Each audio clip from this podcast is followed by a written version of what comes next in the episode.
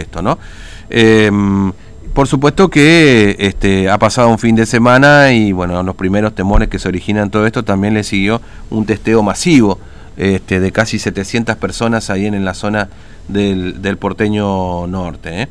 Este, bueno, ¿cómo está viviendo Clorinda después de un fin de semana y, toda esta situación? Está en línea con nosotros a esta hora, bien temprano, el intendente de esa localidad, Manuel Celauro, que, que lo recibimos. Celauro, buen día, ¿cómo le va? Fernando lo saluda, ¿cómo anda? Buenos días, gusto saludarlo a usted en el estudio y a toda la audiencia. Gracias, gracias por atendernos.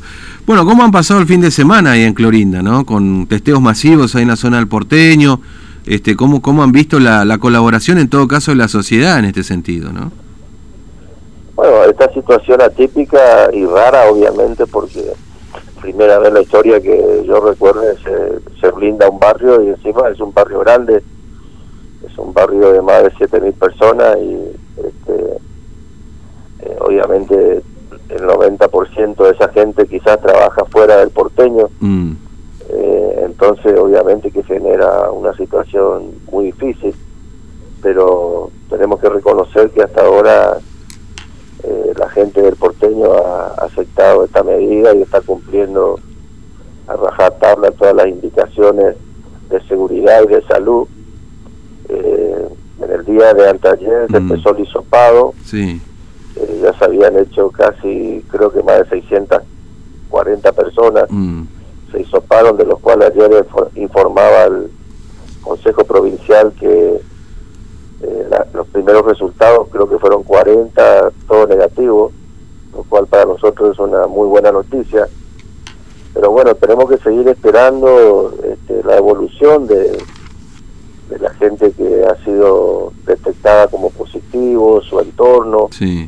Y a partir de allí seguramente el Consejo este, hará el análisis para, para ver cómo sigue esta historia y siempre en contacto con nosotros, obviamente, en esto hay que reconocer que todas las medidas que se toman son consultadas y evaluadas este, también en conjunto con, conmigo, fundamentalmente. Claro. Ahora, este, Intendente, eh, ¿estos hisopados se hacen de manera voluntaria? ¿La gente se presenta, eh, en el caso de Porteño Norte, o hay delimitada un, una determinada cantidad de gente, no sé, que puede haber tenido un contacto cercano con estos dos casos positivos de aire porteño? No, se, se empezaron por los barrios donde, o sea, dentro del barrio hay mm. manzanas donde vive este, este matrimonio que, dio positivo. Mm.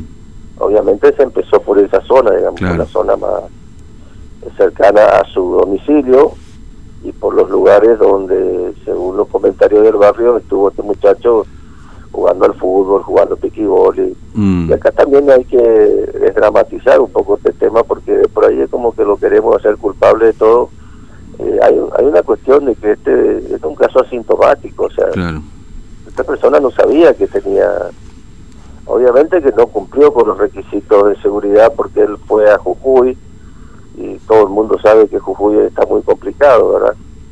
Pero pero también es importante decirle esto, o sea, no, es que de por ahí uno tiene la gana de salir a contagiarla a todo el mundo. Claro, no, obviamente. Eh, este, pero bueno, nos pasó esto porque es un, camionero que fue a traer tomate de Jujuy y, se contagió en Jujuy y, vive en el porteño norte así que este contagió a, gente ahí en el barrio y por otro lado nuestro mm. temor es que haya estado también en otros lugares de fuera del porteño norte y, eso nos crearía más problema aún ¿no?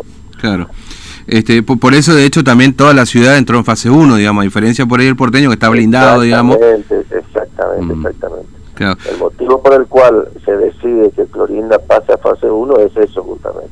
Claro. Porque no existe la seguridad mm. de que este muchacho no haya estado fuera de, del porteño norte, que haya compartido con otras personas.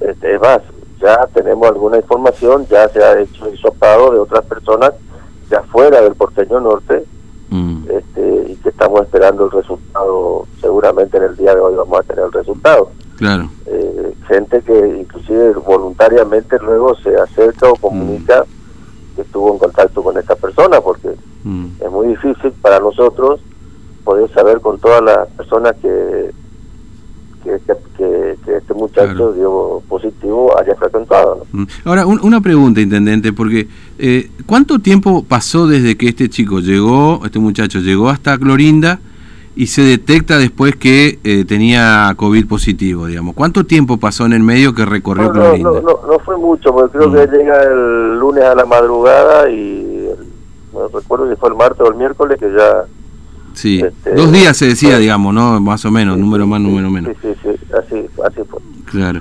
Este, y, y, y, se lo El día lunes, que fue el día del amigo, creo que él llegó y mm. a la madrugada, y después el día martes, y el miércoles, o sea, el martes estuvo acá en Clorinda, y el, el miércoles creo que lo detuvieron ahí en el control de, de Nancom. Mm, claro que sí, en Nancom. Sí, una casualidad, porque en definitiva él no tenía que estar ahí, entonces ahí es que este, resulta que, que digamos, este, eh, lo detectan. Una casualidad, algo fortuito, pero positivo a través de los controles, mm. ya que no tenía la hoja de ruta condiciones y a raíz de eso este, se lo detiene y fíjate vos cómo mm. este, con esa detención resulta algo mucho más complicado ¿no? que el tema que se le hace y da positivo. Ahora, Intendente, eh, para no robarle mucho más tiempo, usted sabe que ayer acá, por lo menos en Formosa esta Herradura, este, va, toda, toda Formosa en realidad hubo muchísimo movimiento de gente, ¿no? Obviamente estamos en otra fase, pero este, ¿cómo se comportó la gente de Clorinda en general? Digo, día domingo, día de reunión familiar habilitada, eh, hubo mucho movimiento. acá, acá en Clorinda la gente está cumpliendo a rajatabla este, las indicaciones, por eso digo, tanto de la gente de salud como la gente de seguridad, como la gente nuestra eh, de, inspección urbana que sale a hablar con los comerciantes, por ejemplo, mm. el día sábado, que generalmente este, los negocios están abiertos hasta la una, a las dos de la tarde, a las doce, ya todo el mundo cerrando, eh, los que son, los que están autorizados a abrir, ¿no? y, el resto no, todo cerrado, la gente no está saliendo, la gente en su casa. Eh, hay que reconocer que también esta situación genera miedo, o sea, eso sería una necedad no admitirlo, porque una cosa es, primero al principio la provincia no tenía COVID, entonces era como que la gente se preguntaba por qué nosotros tenemos que estar tan restringidos si no tenemos COVID.